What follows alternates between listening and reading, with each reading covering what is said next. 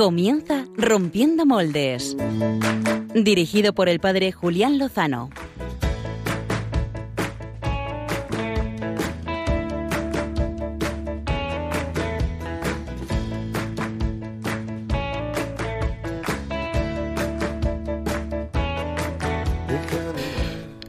Buenas noches, queridos amigos de Radio María. Eh, ha llegado la última hora del domingo, solemnidad de Cristo Rey, el último domingo de este año litúrgico.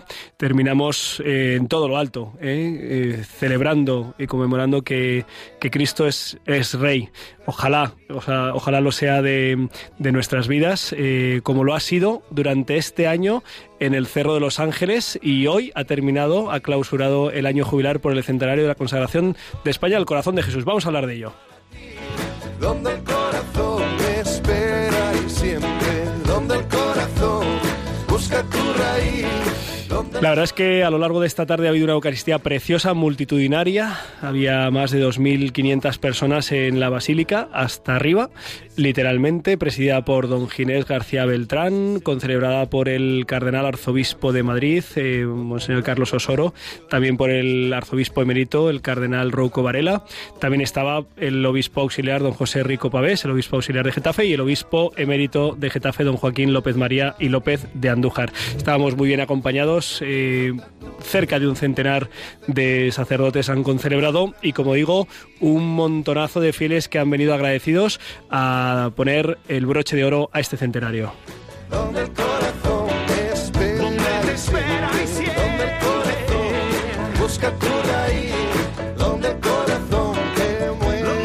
Aunque en realidad el broche de oro eh, todavía todavía se está viviendo en la Basílica del Sagrado Corazón de Jesús en el Cerro de los Ángeles, porque ahora cuando venía hacia acá, hacia Radio María, que está en Cuatro Vientos, muy cerquita, he visto que en la basílica continuaba la adoración eucarística que se ha inaugurado hoy como primer gran fruto de este centenario. Y es que a partir de hoy y a partir ya pues de mañana lunes, de nueve y cuarto de la mañana a nueve y cuarto de la noche, de lunes a viernes, va a haber adoración eucarística permanente. Eh, es todo un hito porque, como muy bien sabe el padre Pachi Bronchalo, que me acompaña aquí a mi izquierda, eh, no es fácil eh, la, pues, la presencia y la asistencia de gente al Cerro de los Ángeles hasta este año que se ha desbordado. Así es, Julián. He leído hoy que más de 100.000 peregrinos durante todo este año que, que, hoy se ha clausurado. Es una maravilla, es una bendición y es que el corazón de Cristo nunca pasa de moda. Pues el Señor pues, todo lo hace nuevo. Con esos 100.000 peregrinos, personalmente ha hablado la invitada de esta noche, eh, que vamos a hablar, que eh, hay, que, pista, hay, ¿quién es? hay, que tener capacidad eh, para hablar tanto. Sí, pues sí. no, pero sobre todo para coger. Victoria Quiroga ha sido la voluntaria responsable de, de, de, de la acogida, de la acogida en el Cerro de los Ángeles de todos estos peregrinos. Entonces vamos a hablar con ella porque seguro que tiene muchas historias hermosas que, que, contarnos. Oye, bien, porque cuánta gente se ha acercado al Cerro de los Ángeles, ¿verdad? Este año y, y, y muchos, pues, pues a lo mejor sin grandes expectativas, ¿no? Y han salido ahí tocados por Cristo. Sí, sí. La de cosas bonitas y bellas que ha tenido que ver esta mujer. Ella, ella nos lo va a contar. También le acompaña a su hija, que también ha sido voluntaria del centenario. Así que nada, teníamos temas interesantes en la propuesta que hacíamos en Facebook y en Twitter a nuestros amigos oyentes. Eh, querían eh, tocar el tema de educación, pero bueno, para Ay. eso tenemos a ti, que escribes a, has escrito a la ministra en funciones de, de educación y, y, queremos saber qué ha sido de esa correspondencia. Muy bien, fenomenal. Ahora miro el correo. Vale, muy bien. También tenemos con nosotros a Clara Fernández, que como siempre nos propone un planazo, aunque sea B, pero es un, siempre es un planazo. Clara, ¿qué nos traes esta noche? ¿Qué tal? Buenas noches. Pues os voy a hablar del Black Friday, que está a punto de llegar, porque es el próximo fin de semana, así que os voy, muy bien, os voy muy a bien. ilustrar. Ese es nuestro, el nuestro ¿no? Los hombres yo, de Black. Yo, yo, hoy vengo un poco grey, pero Grey, Friday. grey es gris, eh, Sí. no vamos a confundir. Que es pastor de la Grey. Eh, bueno, y, y también eh, tienes que explicar lo que es el Black Friday, que aquí hay gente eh, que no sabemos si, lo va, si va a saber lo que es, pero bueno, luego, luego nos lo cuentas, Clara. Eh, tenemos al otro lado de la pecera a Javier Hidalgo. Buenas noches, Javier, ¿cómo estás? Buenas noches, pues estoy muy bien. ¿Estás bien? ¿No estás resfriado ni nada? Estoy medio medio. Vale. Me termino de poner malo. igual, ¿eh? tío. Así, así andamos, ¿eh? El Sí, que sí. está como una rosa, como una flor, es Javi Pérez. Buenas noches, Javier. Hola, buenas noches, Julián. Estás ahí al mando de- del programa porque el que está pachucho es eh, Álvaro González Baruki. Sí, eh, le mandamos que es- saludos. Que le mandamos saludos y también leche calentita con miel, que eso siempre funciona. No se llama Javi García. Eh, no se llama Javi García, te lo he dicho miles de veces. Eh, Javi Pérez, muchas gracias por no cambiarte el apellido y, por y por aguantar que Pachi y yo llevemos siete años sin terminar de acertar. Y nos acompaña esta noche eh, Javier Hidalgo. Has venido, has venido acompañado. No sé si quieres presentarnos a quien ha venido a visitarnos en esta edición de Rompiendo Moldes. Pues una compi de la parroquia así curiosa que quería conocer la radio, se llama Lucía, y va a saludar ahora. La- Buenas noches a todos. Un placer estar aquí en este programa. buenas noches, Qué Lucía. maja, ¿de qué parroquia eres, Lucía? Parroquia San José de Fuenlabrada. En la parroquia San José de Fuenlabrada. me Que Javi suena. Hidalgo nunca nos lo dice. Dice siempre de la parroquia, pero no nos dice el nombre. Muy bien, muy, Muy bien. buena parroquia. Porque no está Álvaro y no me sale... Muy bien, pues bienvenida y nos, a- nos alegra mucho que estés eh, con nosotros. Muchas gracias. Eh, Javier, ¿puedes compartir con todos nuestros oyentes eh, los modos que tienen de interactuar con nosotros eh, durante el programa? A ver que no me lío porque son muchos como siempre, pero vamos a ver, el principal ya sabéis que es Twitter, en la cuenta de Twitter, arroba rompmoldes, R-O-M-P moldes, pues ahí vamos a estar poniendo todo sobre el programa, si queréis hacer algún comentario o alguna pregunta a la entrevista, pues hacerlo en la entrevista, que así luego lo podemos leer y, y lanzar esa pregunta. Y iremos publicando también, obviamente, cosas de las secciones, el rompemoldes, que luego vendrá, por ejemplo. Eh, además, también podéis hacerlo por vía WhatsApp. Para ello, lo que tenéis que hacer es abrir la aplicación de contactos del móvil eh, y guardar el siguiente número que ahora mismo os voy a dar: 668-594-383. Lo repito: 668-594-383. Entonces, pues guardéis ese número y eh, podéis contactar con nosotros. Eh, como Radio María, Rompiendo Moldes, abrís el WhatsApp y ahí estamos. Además, estamos en directo en la cuenta de Facebook, eh, de Facebook Live, que nos sale, de Radio María. Os metéis en vuestra cuenta de Facebook, eh, Radio María España, en el buscador, y vais a ver que hay un vídeo en directo, pues ahí estamos. También nos podéis ver, no solamente escuchar, y ahí también nos estamos leyendo para, pues si tenemos que lanzar alguna pregunta en el programa, y si hay tiempo, pues lo haremos. Y para terminar, dos opciones más, que quien no quiera escribirnos y contactar con nosotros es porque no quiere. Eh, que una sería escribirnos al correo electrónico de Radio María, eh, que es rompiendomoldes arroba radiomaria.es, o si sois más tradicionales de esto de escribir cuatro letras, ¿no? que os decía antes, eh, pues escribís a la dirección de correo postal Paseo de Lanceros 2 28024 Cuatro Vientos, Madrid, a nombre del programa de Radio María Rompiendo Moldes. Fenomenal. Oye, pero yo creo que no, no vamos a arrancar sin que nos des la primera pista para que nuestros oyentes, que además son muy curiosos y les gusta indagar, intenten averiguar cuál, cuál es el rompemoldes de esta semana, Javi. Pues hay que el rompemoldes de hoy es difícil, no es como el de hace un mes, si no me equivoco, que fue Juan Pablo II. El de hoy es complicado, ¿vale? Pero bueno, os voy a dar pistas así como muy obvias por si buscáis en internet que lo podáis encontrar fácil. Es un hombre santo que hace de su profesión la manera de entregarse a Dios por medio de los hermanos. Esta pista sé que es muy ambigua y no vais a encontrar nada, pero la segunda seguramente es que os dé más pistas. Primera pista, un hombre santo que, que hace por medio de su profesión se entrega a los hermanos. Vale, bueno, pues eh, nada, vamos a ver, vamos a ver si, quién es el rompemoldes de esta semana. Vamos a, a darle a la sección de entrevista.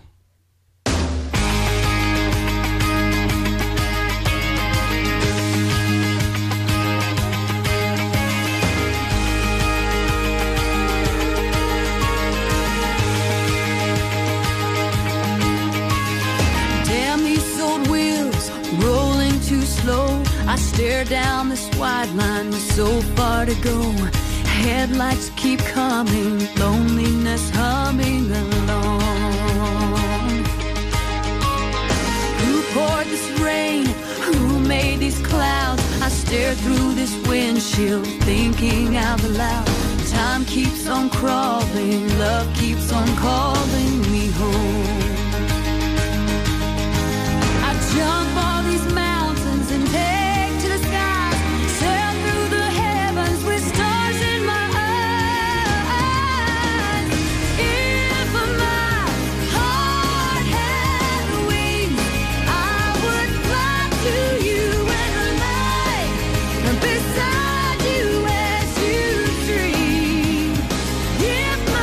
pedazo de canción, Julián. Sí, no, no la he compuesto yo, tampoco la he cantado, pero la elegí porque me encanta. ¿eh? Qué maravilla. Es una maravilla. Nunca la había oído tan entera. Más de 100.000 peregrinos, comentaba Pachi Bronchalo, que han peregrinado desde el 2 de diciembre del 2018 hasta el 24 de noviembre de 2019 aproximadamente, porque seguro que han sido muchos más los que, digamos, por su cuenta y sin notificarlo, que eso es muy español, eh, pues eh, se han plantado en el Cerro de los Ángeles, que es un sitio abierto desde primera de la mañana hasta última de la tarde, para eh, pues acercarse y vivir el centenario de la consagración de España al corazón de Jesús, ese año jubilar que nos regaló el Papa Francisco, al que estamos profundamente agradecidos. Ayer, en Alcorcón, en el Colegio Juan Pablo II, eh, un concierto eh, en el que se presentaba el disco Fuego en el Corazón, eh, con cantantes católicos que han compuesto precisamente, específicamente para este centenario, pues daba, digamos, la clausura al, a los actos culturales del centenario. Y ha sido esta tarde mm, cuando ha tenido lugar la clausura litúrgica con el cierre de la, de la Puerta Santa, eh, pero que sepáis que están las demás puertas de la Basílica abiertas de par en par para recibir a los peregrinos. De la mucha vida de los encuentros con Dios y de tantas otras cosas que han tenido lugar en estos 12 meses, ha sido testigo y también en parte artífice eh, nuestra invitada de esta noche, eh, doña Victoria Quiroga, que ha sido la voluntaria responsable de la acogida de los peregrinos durante este año y que a pesar del cansancio de estos últimos semanas, estos últimos días, específicamente hoy, está al otro lado del teléfono. Muy buenas noches, Victoria. Hola, buenas noches, Muchas gracias por recibir nuestra llamada y, bueno, pues eh, sabemos que, hombre, no has hablado con los 100.000 peregrinos, pero poco te ha faltado. Eh, así que, mm, no sé, nos gustaría que nos fueras contando cosas bonitas que han sucedido en el Cerro de los Ángeles en estos, en estos meses, que seguro que han sido, que han sido muchas. Eh, no sé si tienes más o menos así numéricamente para hacernos una idea de grupos, lugares de procedencia, un poco la geografía, la radiografía de, de lo que ha sido el centenario, o así un poquito titulares eh, que nos puedas compartir para que el- los oyentes se hagan una idea de lo que ha sido este año de gracia en cuanto al número de peregrinos. Bueno, pues vamos a ver todo lo que ha pasado por el cerro. En el cerro han pasado muchísimas cosas. Ha sido una vivencia muy grande. Ya os iré ahora un poquito desarrollando esta vivencia. Pero en principio me comentabas un poquito lo de los grupos que han pasado. Sí. Ujú. Bueno, pues de dentro de España hemos tenido desde el puerto de la Cruz de Tenerife, la parroquia Nuestra Señora de la Paz. Hemos tenido también las religiosas de Melilla. De Ceuta han venido también eh, los jóvenes de la diócesis de Cádiz y Ceuta. O sea que la verdad que hemos tenido de todos los puntos de España. Y de fuera, uf, pues hemos tenido de Francia, la comunidad religiosa de Hermanitos de Sagrado Corazón, hemos tenido de Chile, también de, Chicago. madre mía. Sí, sí, eh, con el padre Tom Cowan, que, bueno, nos- le hicimos un itinerario a las 3 de la tarde el 19 de julio. Madre mía, para que no se olviden ni ellos ni tú, no, ¿eh? no se olvide. sí, es verdad. Y bueno, también tuvimos de Atlanta, hemos tenido personas individuales que han venido de Palestina, realmente de todas las partes del mundo. Sinceramente, ha sido un año de gracia enorme, enorme, enorme. Eh, ha habido muchos grupos de niños que han venido de, de sus colegios. Eh, sé que ha habido grupos de ancianos eh, que han venido desde sus residencias. Han venido también congregaciones religiosas, eh, muchas religiosas.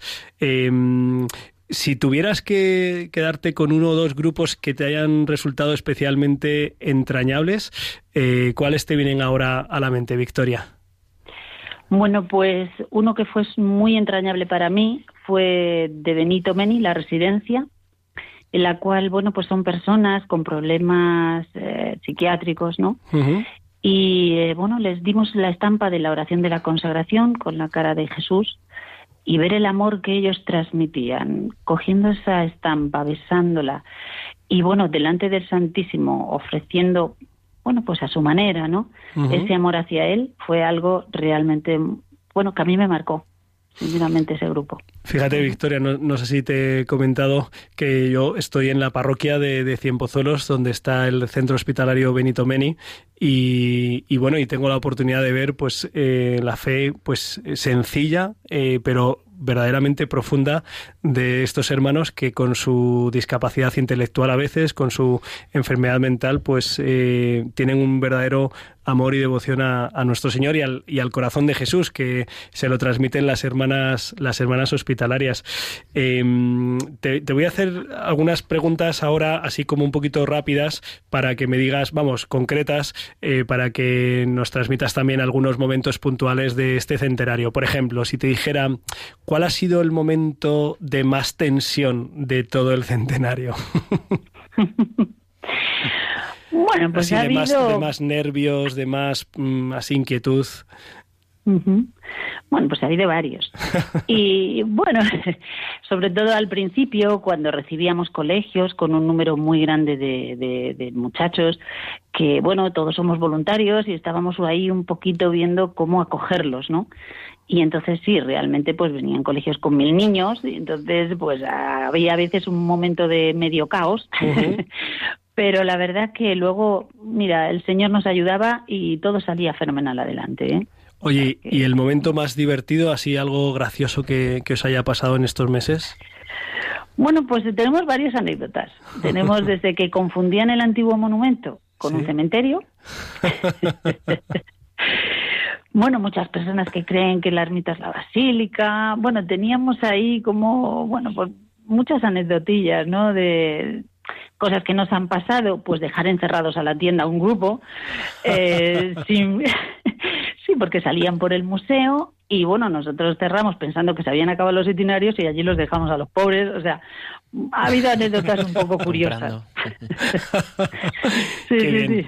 Oye, y junto con estos momentos así un poquito de, de tensión y divertidos, eh, uh -huh. seguro que ha habido mu muchos momentos de gracia de, en los que el Señor ha tocado a, estos hermanos nuestros. Eh, me comentabas que en tu pues en tu labor ¿no? de, de, acogida y de escucha, pues has tenido el privilegio de ser testigo de, de bastantes encuentros, eh, reencuentros con el Señor. No sé si nos puedes contar un poco en este sentido. Pues la verdad que la vivencia única que yo he tenido también ha sido poder eh, llevar a personas hasta esos confesionarios que llevaban pues 40 años o más sin confesarse, ¿no? Y ponerse delante del Señor a sus pies y hablarle a su corazón y decirle todo lo que llevaban dentro, ¿no? O sea, creo que ha habido, bueno, pues esas semillitas que hemos querido dejar y, bueno, ese sentirse tocado por el dedo de Dios, ¿no? El cerro tiene una espiritualidad muy fuerte y yo animo a que la gente vaya, ¿no? Y compruebe lo que es el Señor, que también está allí. Eh, a ti personalmente, así haciendo ahora balance esta tarde hacia el balance del centenario, el obispo auxiliar de nuestra diócesis de Getafe, don José Rico Pavés, y pues recordaba desde, desde la apertura de la Puerta Santa del 2 de diciembre del año pasado, después los, los simposios, muchísimas eh, peregrinaciones, al principio pequeñitas, también porque el tiempo acompañaba menos, después también esa gran, esa peregrinación histórica de todos los obispos de las diócesis de España, en el mes de abril, coincidiendo con la Asamblea Plenaria. Y después, por supuesto, el fin de semana de la renovación de la consagración de España, ese 28, 29 y 30 de, de junio, eh, miles de personas, un ambiente sanísimo, alegre, profundo.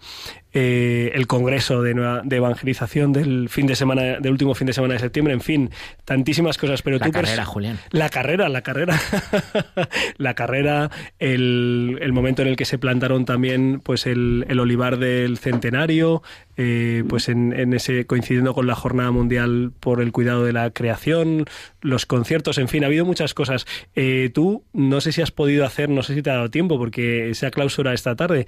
¿Has hecho un poco balance de lo que ha supuesto para ti este centenario, Victoria? Bueno, pues un poquito, un poquito ya vamos pensando en lo que ha sido este centenario, ¿no? Y sí que aparte de poder ayudar a la gente, ¿no? A, llegar al Señor, ¿no? Y a curar a veces esas heridas tan grandes que traen las personas, pues también ha sido ese grupo de voluntarios que hemos creado en el cerro que ha sido una experiencia de familia, que seguimos en ello, y que ese Monte Calvario que hemos tenido y Monte Tabor dentro de lo que ha sido el cerro, ¿no? Con esa misa que, que nos dieron a las 5 de la mañana ese 30, que no se nos olvida ningún voluntario, porque es que estábamos allí con el Señor en el cielo, prácticamente. Pues bueno, la verdad que ha sido experiencias tan llenas, tan enriquecedoras, que eh, no sé, todo, todo ha sido para bien de él y para bien nuestro también. Y para mí ha sido pues una vivencia única, sinceramente. Hablando de voluntarios y de familia, eh, creo que tienes contigo a tu lado a tu hija, Agata Durán Quiroga, que también ha sido voluntaria eh, guiando grupos, bueno, y haciendo todo lo que fuera necesario. No sé si podemos saludarla. Pues sí, te la paso un momentito. Hola, buenas noches, padre. Buenas noches, Ágata. Muchas gracias por estar con nosotros. Eh, seguro que mientras estabas escuchando a tu madre, pues eh, a ti también te irían viniendo ¿no? imágenes de lo que han sido estos 12 meses en los que has sido voluntaria, eh, fundamentalmente acompañando, acogiendo a los grupos y haciendo las, las guías. ¿Con qué te quedas de, este año? ¿Qué te ha dejado el, el centenario a ti? Bueno, pues desde luego ha sido una vivencia extraordinaria es verdad que, por lo menos aquí en, mi casa, ¿no? Se, estuvo rezando durante dos años eh, anteriormente para poder ayudar de alguna manera. No sabíamos que iba a ser hasta tal punto el estar dentro de, ese vórtice, ¿no? De todo lo que ha sido el centenario. Pero, pero verdaderamente ha sido algo extraordinario porque ha sido conocer gente de muchísimas, muchísimos lugares que se acercaban a conocer o a redescubrir al Señor y, hablando con los grupos, porque sí que es verdad que al, hacer la guía tenías más tiempo de tratarlos de tú a tú, eh, sí que se ha visto como, como si fuéramos una familia que nos volvíamos a reencontrar, ¿no? Una familia en Cristo.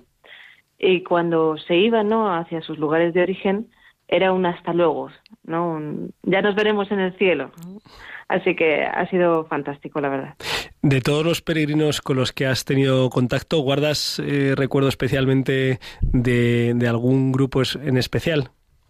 Sí, sí, la verdad es que podría, podría mencionar varias, varias parroquias, sobre todo pues la parroquia de San Antonio de Cebú, de Madrid, o bueno, es que estos de Chicago fueron fueron bastante curiosos. Ajá, ¿por qué, por qué? ¿Por qué, por qué? A ver, ¿por qué fueron tan curiosos? Mm, bueno, pues porque se da la coincidencia de que yo además soy profesora de inglés y entonces estuve hablando con ellos por email durante varios días anteriores diciéndoles que, que bueno, que, que se hicieran con sombreros para lo que habían, bueno, motivado ellos de que de ver esta visita a las 3 de la tarde en pleno agosto en el cerro y, entonces ellos estaban muy hermanados con las carmelitas y venían, bueno, pues con, muchísima ilusión. Y sí que recuerdo, hubo un grupo de una residencia y había una mujer que se llama Mercedes, eh, creo que rondaba los 90 años, ya una mujer muy mayor. Y estaba la pobre muy, muy apurada, ¿no? Porque ella quería subir arriba del todo el monumento, ¿no? Para, para arrodillarse ante el, ante el Sagrado Corazón, ¿no? Sí. Así que me fui yo con ella que la pobre apenas podía caminar, pero fue mm, bellísimo, ¿no? Pues subir las dos, ¿no? Porque yo quizá pues soy una persona más joven, pues ves a la gente joven. Subió, subió con 90 años eh, las escaleras hasta la terraza del Sagrado Corazón. Hasta arriba del todo. Hasta, arriba, del, todo. Bueno, pues hay, que explicarles a los, a, los, oyentes, hay que explicarles que mm, para llegar hasta el punto más alto eh, al que te permite, digamos, la infraestructura, eh, hay que subir, pues eh, seguramente 50, 70 escalones a lo mejor, o no sé si tantos, pero por ahí, por ahí. Y altito los peldaños, ¿eh? Sí, sí, sí, sí. Madre mía, madre mía. Y con ella subiste hasta arriba, hasta, hasta el altar que está bajo el monumento.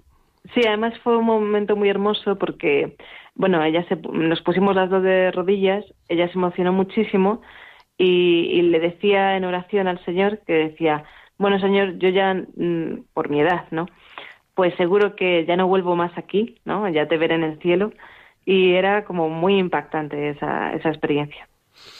Pues eh, estoy seguro de que, de que lo ha sido también, también para ti, ¿verdad? Ha supuesto para ti una, una renovación durante este año, ha supuesto una renovación de tu fe. Sí, sí, es verdad que eh, porque somos, mm, digamos, feligres ¿no? de la Fundación Jesús y San Martín, que tiene la fraternidad del corazón de Jesús, Sí. siempre el corazón de Jesús ha sido como algo muy natural para los que solemos ir allí a misa, ¿no? Pero sí que es verdad que con este centenario todo era el corazón de Jesús, el corazón de Jesús, así que ha sido como una profundización eh, en ese corazón y en transmitir ese corazón a los demás. Eh, por ejemplo, en los grupos, ¿no? Muchas veces me pasaba que aparte de la explicación de la historia del cerro, de qué fue antes, qué fue después, eh, sí que me decían muchos cuando acababa. Nos esperábamos una explicación, pero no una catequesis, porque realmente eh, lo más importante que había que tratar era qué era el corazón de Jesús, cómo se podía hacer la devoción al corazón de Jesús y cómo mm, dentro de las personas que venían aquí a peregrinar, ellos tenían luego que ser esas semillas que se abrieran para la gente que no había podido venir, también eh, que llegara el corazón de Jesús a ellos. Pues eh, qué hermoso lo que lo que cuentas, eh, Agata, y pues te, te damos las gracias también ¿eh? desde aquí por, por compartirlo y por haber hecho este servicio a, a tantos peregrinos. a vosotros. Por Eh, cierto, sí. una pequeña anécdota. Adelante. Estuvimos un tiempo pensando en que quizás te teníamos que, que pedir una fotografía, padre Julián, Vaya por Dios. porque no sabes la cantidad de peregrinos que nos han preguntado. El padre Julián Lozano está por aquí. Vaya por Dios. Bueno, bueno, muy bien. Eh, Cuando el 200 centenario que las vendan en la tienda, Julián. exacto, exacto. Muy bien, muy bien. Tomamos nota, tomamos nota. Agata, mm, te voy a pedir que me pases con tu madre porque le quiero hacer una, una última pregunta. Muy bien. Un, un abrazo fuerte. Gracias. Hasta luego. Victoria, pues termina el centenario, no termina en la devoción, sino que se retoma con fuerza eh, renovada. Pero te quería preguntar qué es lo que más vas a echar de menos del centenario. Pues realmente a la gente. Porque bueno, el Señor le tenemos aquí, queremos que sigan viniendo grupos y bueno, eh, eh, aunque cuando viene tanta gente, ¿no? Pues es un poco agobiante, pero luego a la vez lo echas un poco de menos, ¿no? Porque como quieres transmitirlo tanto y quieres evangelizar tanto, al final también los echas un poco de menos, ¿no? Qué Pero bien. bueno, yo animo a que vengan al, al cerro, que ya tenemos la adoración durante todo el día, de, de lunes a viernes, de 9 a 9 de la noche, que vamos a tener salas para albergar grupos que quieran tener convivencias, que van a poder comer en nuestras salas y que van a tener retiro, charlas. O sea, yo, todo el corazón de Cristo. Qué bien, qué bien. Sí, animamos a, a todos a que si lo han hecho este año lo sigan aprovechando y si no lo conocen, pues eh, no dejen de hacerlo. Javier. Hidalgo ha estado atento a las redes sociales y nos han dejado algunos comentarios sobre estos frutos del centenario. Cuéntanos, pues, Javi. Pues sí, compartimos ahora con todos, también con Victoria, por supuesto, y con su hija, pues estos comentarios. En primer lugar a Cecilia, que no, con una manera muy sencilla y por eso me ha gustado, nos da muchas gracias por el programa. Gracias a ti, Cecilia, por escucharnos. También a Lina, que nos saluda y que dice que acaba de llegar de la ceremonia que habéis tenido en el cerro, que ha sido preciosa. Desde el seminario de Badajoz también, los seminaristas deben de estar volviendo a, su seminario. Eh, nos dan gracias por toda, por la organización del centenario y de la ceremonia. También a Paca Espósito Almería, que es una gran fan del programa y nos ha saludado. Pues también te devolvemos el saludo, Paca. Y gente pues que nos saluda desde Mataró, desde Elche, desde Ciudad Real y también desde Latinoamérica, como siempre, Argentina, México, San Luis de Potosí, Veracruz, Perú, pues saludos para toda esta gente que, que nos que hace ser lo que somos, ¿no? Que nos escucha. Eh, ¿Cuánta gente tú? Sí, muchísima gente. Yo quería compartir que mi momento del centenario, eh, pues eh, fue, bueno, la verdad es que cuando se iluminó el monumento del Sagrado Corazón con los colores de la bandera de España en esa vigilia del 29 al 30 de junio, que además fue una cosa, eh, pues eh, por lo menos para mí totalmente inesperada, eh, con esa esplanada mm, pues prácticamente llena de, jóvenes y de adultos adorando al Señor, pues fue un momento muy, muy eh, emotivo, ¿no? Y también, para mí, otro momento con el que me quedo es eh, pues la adoración eucarística nocturna del fin de semana del Congreso de Evangelización que con la delegación de juventud de la diócesis pues tuvo lugar ahí pues creo que hasta las 3 de la mañana y, y fue también pues un momento muy especial. No sé si tienes algún momento especial tú de este centenario, Pues Pachi. fíjate, Julián, yo iba a decir el Congreso, pero, pero todo en general disfruté muchísimo, eh, sobre todo con tantos testimonios, tantas realidades de la Iglesia allí presentes. Las me, me encantaron, ¿no? Las, las ponencias del Cardenal Omeya. eh, también de Monseñor Munilla, muchísimo. Y luego el momento de peregrinar con, con las parroquias de, de nuestro pueblo de Valdemoro, las cuatro parroquias fuimos, fuimos peregrinando, eh, pues desde niños que iban empujados en los carros por sus mamás, sus papás, a pues abuelas, como esta que nos contaba ahora la buena de Ágata, ¿no? Ahí pues de 90 años y, y todos para arriba en familia, ¿no? Eh, para que nos recibiera el obispo y poder tener ahí la, la Eucaristía y disfruté muchísimo, digo, esto es la iglesia. Si los oyentes quieren, eh, pues tienen a su disposición en los canales de YouTube de la diócesis de Getafe, pues los vídeos eh, con los acontecimientos que han tenido lugar este año. Pronto sacaremos un vídeo, Dios mediante, eh, haciendo una recopilación de los grandes momentos, de los mejores momentos de este año, que han sido muchos, y el Señor conoce muchos más, porque de esos 100.000 peregrinos seguro que hay 100.000 historias de, reencuentro con nuestro Señor. Le damos las gracias a Victoria Quiroga, que ha estado con nosotros, eh, acogiendo durante este año a todos los peregrinos y compartiéndolo con nosotros esta noche en Rompiendo Moldes aquí en Radio María. Muchísimas gracias, Victoria. Muchísimas gracias a vosotros, seguir con esta gran labor que estáis haciendo y os esperamos en el cerro. Un abrazo muy fuerte. Igualmente. Pues eh, nada, una alegría, ¿eh? Una alegría. Eh, yo sé que además aquí en Radio María ha habido muchísima difusión y promoción de, de, este año de gracia y pues también aprovecho para darle las gracias. Yo llevo 16 años viviendo en el Cerro de los Ángeles y ninguno se ha parecido ni por asomo a este momento, a este año de, de gracia. Eh, Javier Hidalgo, tienes que darnos una segunda pista porque con la primera de que se santificaba por medio de su trabajo sí, se, me, ocurre, se me ocurren varios miles millones personas. de seres humanos y personas también. Eh, pues a ver, eh, lo hace por medio de su trabajo. Este hombre es, es hombre, es, hombre, chef. ¿Es, es chef? chef? en un país que ahora pues lo está pasando muy mal y justamente por eso le traigo hoy, que es Venezuela. Eh, mm. Hace poco se han dado, esta semana, los, las estrellas Michelin. ¿Sabéis qué es eso? No mm. tiene nada que ver con los Michelines todos de, del cuerpo, pero se han dado las estrellas Michelin y a este tío, bueno, a este hombre, con perdón, le deberían de dar, sí, sí, es que es muy grande. Este tío le deberían de dar muchísimas estrellas Michelin por lo que vale, hace. Entonces, si buscáis vale. en internet y googleáis chef, chef venezolano... Cocinero eh, Venezuela, vale, ya nos, nos vamos acercando. Pero antes de descubrirlo, vamos a descubrir el plan que Clara nos quiere proponer para el Black Friday.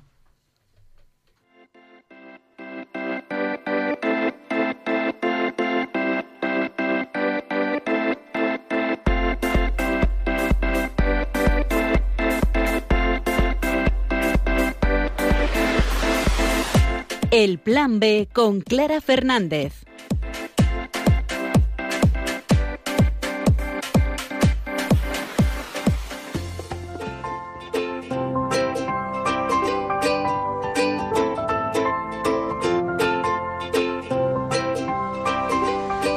El próximo fin de semana veréis descuentos, carteles de grandes ofertas por todas las tiendas y colas interminables. Como cada cuarto viernes de noviembre se celebra el Black Friday, unos días en los que se estima que 7 de cada 10 españoles comprará algo y que lo volverá a hacer el lunes siguiente en el Cyber Monday, el equivalente al Viernes Negro, pero en productos tecnológicos. Según datos oficiales, en 2018 los españoles gastaron de media solo durante este fin de semana 149 euros por persona unas cifras que nos hacen cuestionar el consumo compulsivo que promueve el Black Friday, el Cyber Monday, seguido de la Navidad, para terminar con las famosas rebajas. La sociedad de consumo en la que vivimos ha creado innumerables ocasiones que sirven como excusa para dejarse llevar por la corriente consumista. Todo está diseñado para conducirnos hacia las compras en ocasiones compulsivas, tanto en las tiendas físicas como a través de Internet.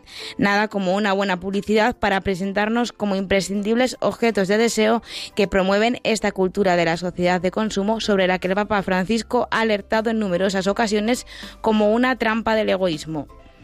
Una lógica que busca, que busca transformar todo en objeto de cambio, todo en objeto de consumo, todo negociable. Una lógica que pretende dejar espacio a muy pocos, descartando a todos aquellos que no producen que no se los considera aptos o dignos porque aparentemente no nos dan los números.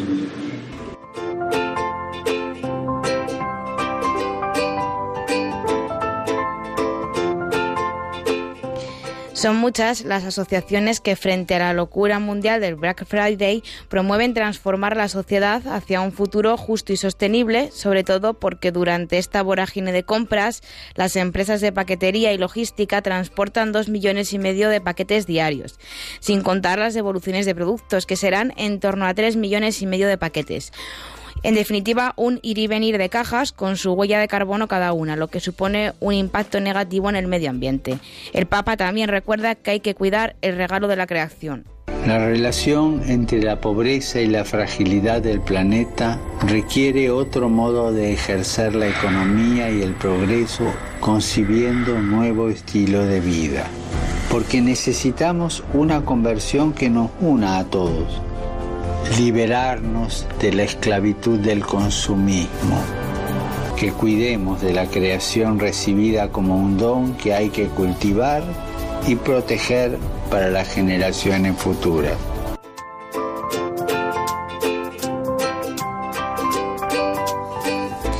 Todo esto nos invita a reflexionar si lo que consumimos es felicidad real o la felicidad efímera del consumo compulsivo.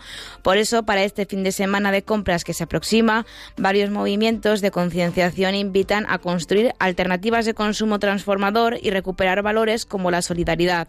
Así que, en contraposición al Black Friday, el próximo viernes 29 de noviembre también será el Buy Nothing Day, o lo que es lo mismo, el Día sin compras, una iniciativa nacida en Canadá que cada vez está más presente en otros países.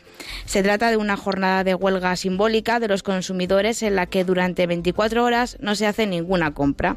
Además, se realizarán mercadillos sostenibles en Madrid, en donde se podrán donar prendas u objetos de segunda mano o intercambiarlos. Propuestas que nos hacen más humanos y nos invitan a vivir un consumo responsable para hacer del mundo un lugar mejor, alejado del narcisismo y de los placeres fáciles, como define el Papa Francisco. Me pregunto si somos capaces de reconocer que esas realidades destructoras responden a un sistema que se ha hecho global. Reconocemos que ese sistema ha impuesto la lógica de las ganancias a cualquier costo sin pensar en la exclusión social o la destrucción de la naturaleza. Queremos un cambio un cambio real, un cambio de estructuras.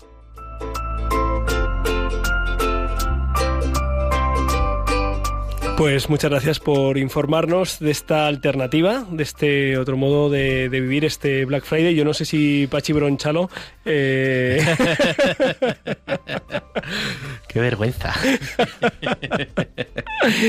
Entre que estás empollando un resfriado, que me decías antes, y que ya te has adelantado al Black Friday, es tío. Es que no esto... sabía lo de Clara y yo la verdad que ya había pedido ya un paquetito la... para el Black Friday. Pero es una cosa para la parroquia. que necesito. Pues no, Pero con moderación pues, no pasa nada. Pues no Sí, lo sí. devuelva, eso es, con- muy bien dicho. Oye, no, Moderación, no no, lo devuelva. no llega a los 150. Si no es compulsivo, no pasa nada. No, ha sido 18 Es una cuestión euros. de control, de control Sí, sí, sí. emocional. Y no es para mí. Eh, para oye, y no lo devuelvas que es peor, porque es de ida y de vuelta, ¿eh? Doble huella de carbono. Bueno, muy bien. Oye, pues eh, yo, yo no sé vosotros, pero yo ya no me aguanto más y quiero saber quién es el rompemoldes de esta semana.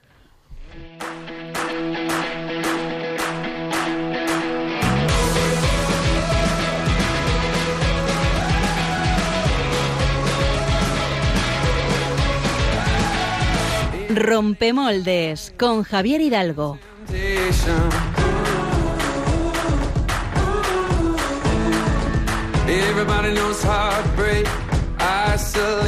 Buenas noches. ¿Qué tal? ¿Qué, qué voz tan Entra- misteriosa. sí, entra muy misterioso, ¿verdad? Qué voz tan misteriosa. En realidad, la siguiente pregunta no tiene nada que ver con misterio. Pero el, Eh, el misterio es tu personaje, tú. Sí, ¿no? Eh, ¿Qué tal? aquí en Ascuas. Bueno, Apache, déjame terminar. Eh, bueno, eh, Había preguntado, había preguntado. Claro. ¿qué tal? ¿Estáis con hambre? Sí, Eh, sí, sí, no, estas yo, horas, yo yo sí. no, no, porque he cenado antes de venir. Yo, Clara, ¿tú qué tal? Ah, que ya has cenado. Sí, así que tengo el estómago lleno. Bueno, yo tampoco. hambre, la verdad que a lo mejor no suena nada hablar de comida, aunque hay gente de México que nos escucha y todavía no, no habrán cenado. Eh, Ujú. entonces, eh, bueno, o sí, quién sabe. A lo mejor alguno de nuestros oyentes está en ese momento de ir a abrir la nevera por tercera vez a ver si hay algo dulce de picar en la nevera, a ver si, ha crecido un roscón o algo así. El caso es eso, que... lo, eso lo hacemos mucho en el seminario, ¿no? lo de abrir, la- abrir varias veces la nevera a ver Sí. si la tercera vez eh, veías algo que no habías Aparece. visto. Sí. Sí, Ese yogur a lo mejor. Sí, sí, sí, sí. Bueno, el caso es que la sección de hoy se presenta gastronómica. No sé si sabéis que esta semana, bueno, ya os lo dicho antes, han entregado las estrellas Michelin, que son esos premios que reconocen la calidad, creatividad y esmero en los platos de restaurantes en todo el mundo. De hecho, en España tenemos bastantes restaurantes y chefs que tienen estas estrellas, estos reconocimientos. Pero quiero alejarme del glamour que esto parece tener y contaros la historia de un chef que está consiguiendo, y sin buscarlo, no una estrella Michelin, sino escribir su nombre bien grande en el cielo. Os hablo de Tony Pereira, que es un chef de cocina internacional con estudios en varias prestigiosas academias de gastronomía y experiencia en varios hoteles cinco estrellas de su país. Actualmente vive en Venezuela y a sus 51 años se pasa literalmente el día trabajando. Su jornada laboral empieza a las 7 de la mañana, como para casi cualquier restaurador, pero todos los días Tony se levanta a las 4 para dirigirse a la parroquia en la que, después de rezar delante del Santísimo, dedica las primeras horas de la mañana a cocinar para los más necesitados, con ingredientes sencillos, pero con abundancia de amor. El menú llega a las 150 personas, ancianos y niños, que cada día van a comer a esa parroquia. Después de su trabajo, o sea, después va al trabajo y después de su trabajo, Tony piensa y prepara lo que necesitará para seguir con su labor al día siguiente. Además de eso, antes de terminar el día, regala unas horas en la panadería trabajando, a cambio de unos pocos panes que le servirán para el día siguiente. No termina aquí, porque si pensáis, Madre bueno, mía. pues los fines de semana eh, podrá descansar el hombre, no. Pues los fines de semana Tony prepara verdaderos banquetes.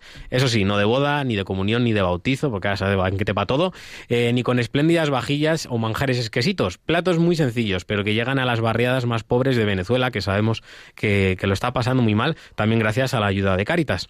Cada día Tony termina pidiendo a Dios la fuerza para continuar al día siguiente. Eh, todo esto con 51 años, ¿eh? Como es normal, en hombres de la talla de Tony no le gusta hablar de lo que hace, pero sí de por qué lo hace. Y es que él ve en el rostro de cada uno de esos niños y ancianos el rostro de Cristo. Encima de su chaqueta de chef, ya sabéis que los chefs llevan una chaquetilla que se abrochan en el lateral, eh, que siempre está inmaculada y blanca, lleva una simple cruz de madera que habla por sí sola. Son muchas experiencias, buenas y malas, las que ha vivido a lo largo de este tiempo. Considera que lo que él hace es solo una gotita de amor, un granito de mostaza, pero sin duda ese granito eh, da un gran fruto y dará un gran fruto. Creo que ya que premian la creatividad, la calidad y el esmero, y por supuesto también el trabajo de profesionales que cada día se dedican en cuerpo y alma a su profesión, eso no hay que negarlo.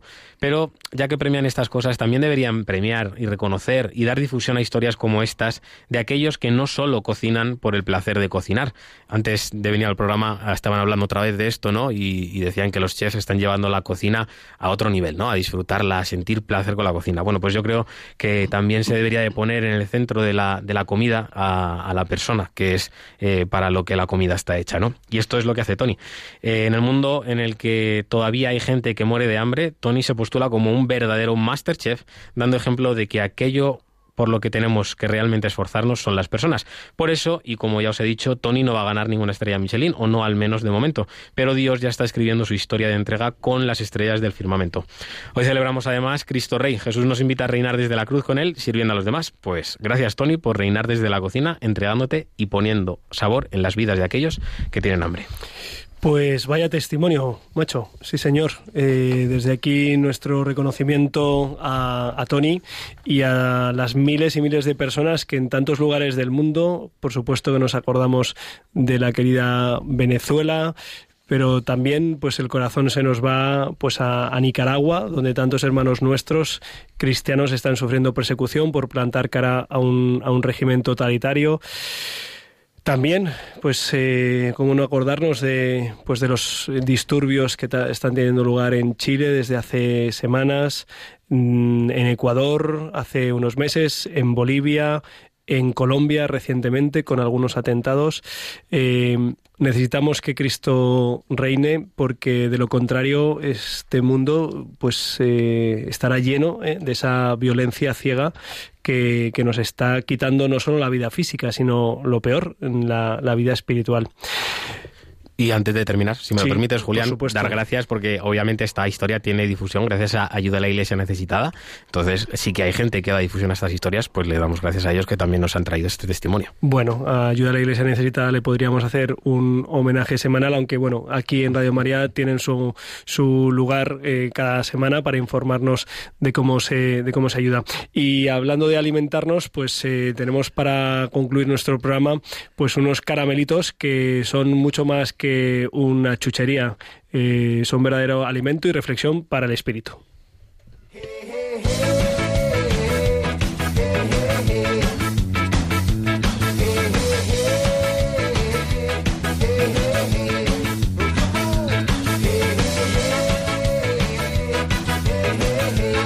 Caramelitos. Con el padre Pachi Bronchalo. Buenas noches. Joder, te, veo, sea... te, veo, como muy animado. ¿no? Bueno, Vamos. bueno, estado de convivencia este fin de semana y estoy groggy. Estoy groggy, Julián, pues tienes, bailo. tienes que echarte. Yo en el coche me he puesto también una canción de Matt Maher. Matt Maher es el tío. Maher, el y, tío, y siempre lo digo siempre.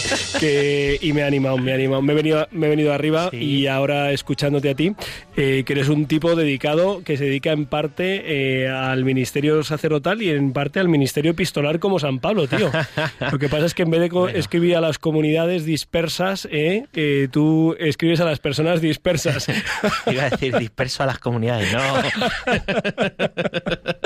Oye, macho, que, sí. que has escrito a, a, líderes políticos, has escrito a, a actrices, eh, no recuerdo a quién más has escrito eh, cartas así abiertas sí. que han tenido pues eh, una repercusión pues muy interesante. Y recientemente la semana pasada escribías a la ministra en funciones Isabel Cela AA eh, ah. por unas eh, pues tristes y desafortunadas declaraciones. Cuéntanos qué le, qué le decías qué le, qué le has dicho a esta mujer pues sí Julián es que mm, Isabel doña Isabel Cela estuvo en el la semana pasada en el Congreso de las Escuelas Católicas que como los oyentes pues deducirán bien por el nombre, si no lo sabían, pues es un encuentro ¿no? eh, de, de, la escuela eh, pues católica concertada eh, a nivel nacional que se celebra cada año, ¿no? donde invitan a ponentes pues, pues con distintas sensibilidades, ¿no? Eh, pues para poder hablar de educación y para poder mejorar en este tema de la educación. Uh -huh. Y, ¿Y qué bueno, pues con esa buena voluntad invitaron a Isabel Celá, ¿no? La, como dices, actual ministra en, en funciones, ¿verdad? De y uh -huh. sí, sorprendió porque, bueno, en un lugar en el que te han invitado, ¿no? Eh, eh, la, la, escuela católica, ¿no? A escucharte, ¿no? Eh, pues hizo unas declaraciones mmm, bastante sorprendentes por lo que dijo. ¿Qué dijo? A ver, ¿qué y también por el lugar en el que lo dijo. Uh -huh. Que yo creo que es un, ¿cómo decirte, no? Es bastante descortés hacerlo en ese, en ese contexto, ¿no? Las palabras de la ministra te las leo literalmente. De ninguna manera puede decirse que el derecho de los padres a escoger una enseñanza religiosa o a elegir un centro educativo podrán ser parte de la libertad de enseñanza. Bueno, uno escucha eso y dice, ah, pues claro, estupendo, bien, ¿no? Dice, no son emanación estricta de la libertad reconocida en el artículo 27 de la Constitución. Nadie se preguntaría nada de lo que ha dicho o no ha dicho, pero vamos a ver qué dice la, la Constitución, ¿eh? en el artículo 27. En o sea, el lo, punto... que, lo que ella dice es que, sí. que, la, que, que la... los padres no tienen el derecho a elegir la educación para sus hijos.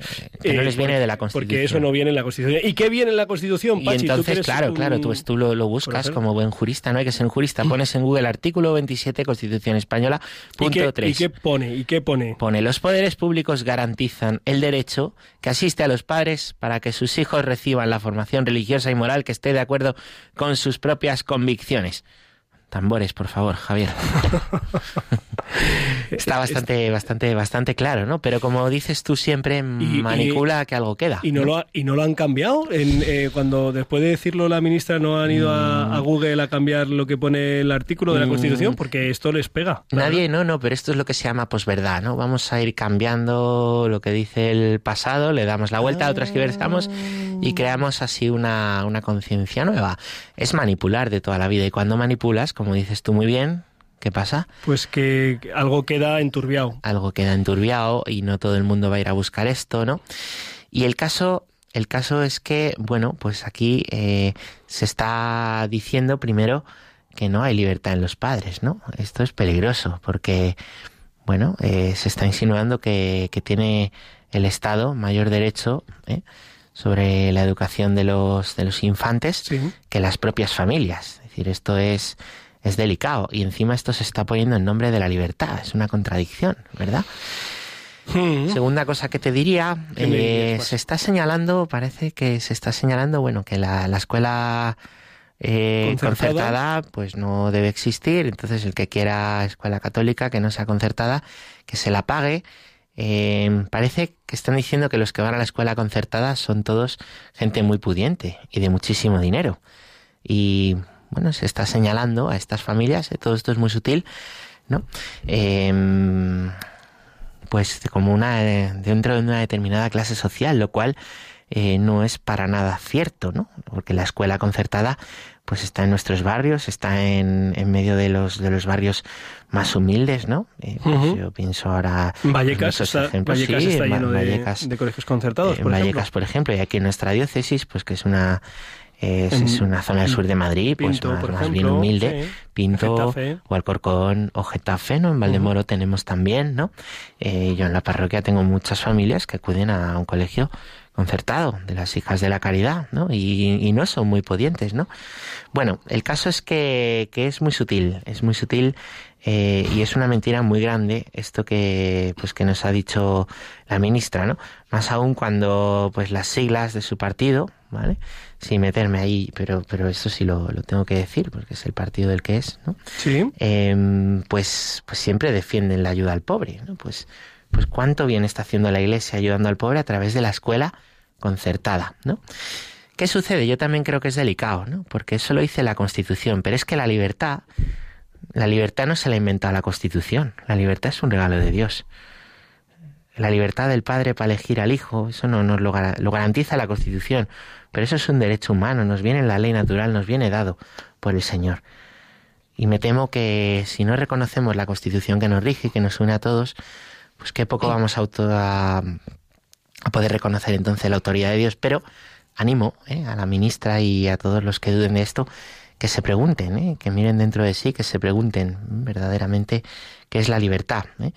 Y me parece que la libertad verdadera está en hacer el bien, no, no en manipular según nuestros fines ideológicos para conseguir aquello que queremos. Pues mira, a mí lo más grave de esta cuestión, como apuntabas tú al comienzo de tu intervención, eh, no fueron las declaraciones de ese martes o ese miércoles en el Congreso de Escuelas Católicas, sino las declaraciones después eh, del viernes, después del Consejo de Ministros, en el que la ministra se extrañaba de que la gente hubiera reaccionado con virulencia eh, en esta línea de la posverdad, ¿no? O sea, yo digo lo, lo que me parece y luego mm, interpreto como me conviene, ¿no? Y si alguien reacciona ante unas declaraciones, pues yo digo que no, que no he dicho eso, que he dicho otra cosa. Y esto es muy peligroso porque aunque mucha de esta gente habla constantemente del diálogo, es mentira, porque es imposible tener un diálogo eh, si no hay una base mm, de verdad en nuestras palabras y en nuestras intervenciones, ¿no? Y, mm, y aparte de aparte de esto, bueno, pues en la doctrina social de la Iglesia hay dos principios fundamentales que son el de subsidiariedad y el de solidaridad.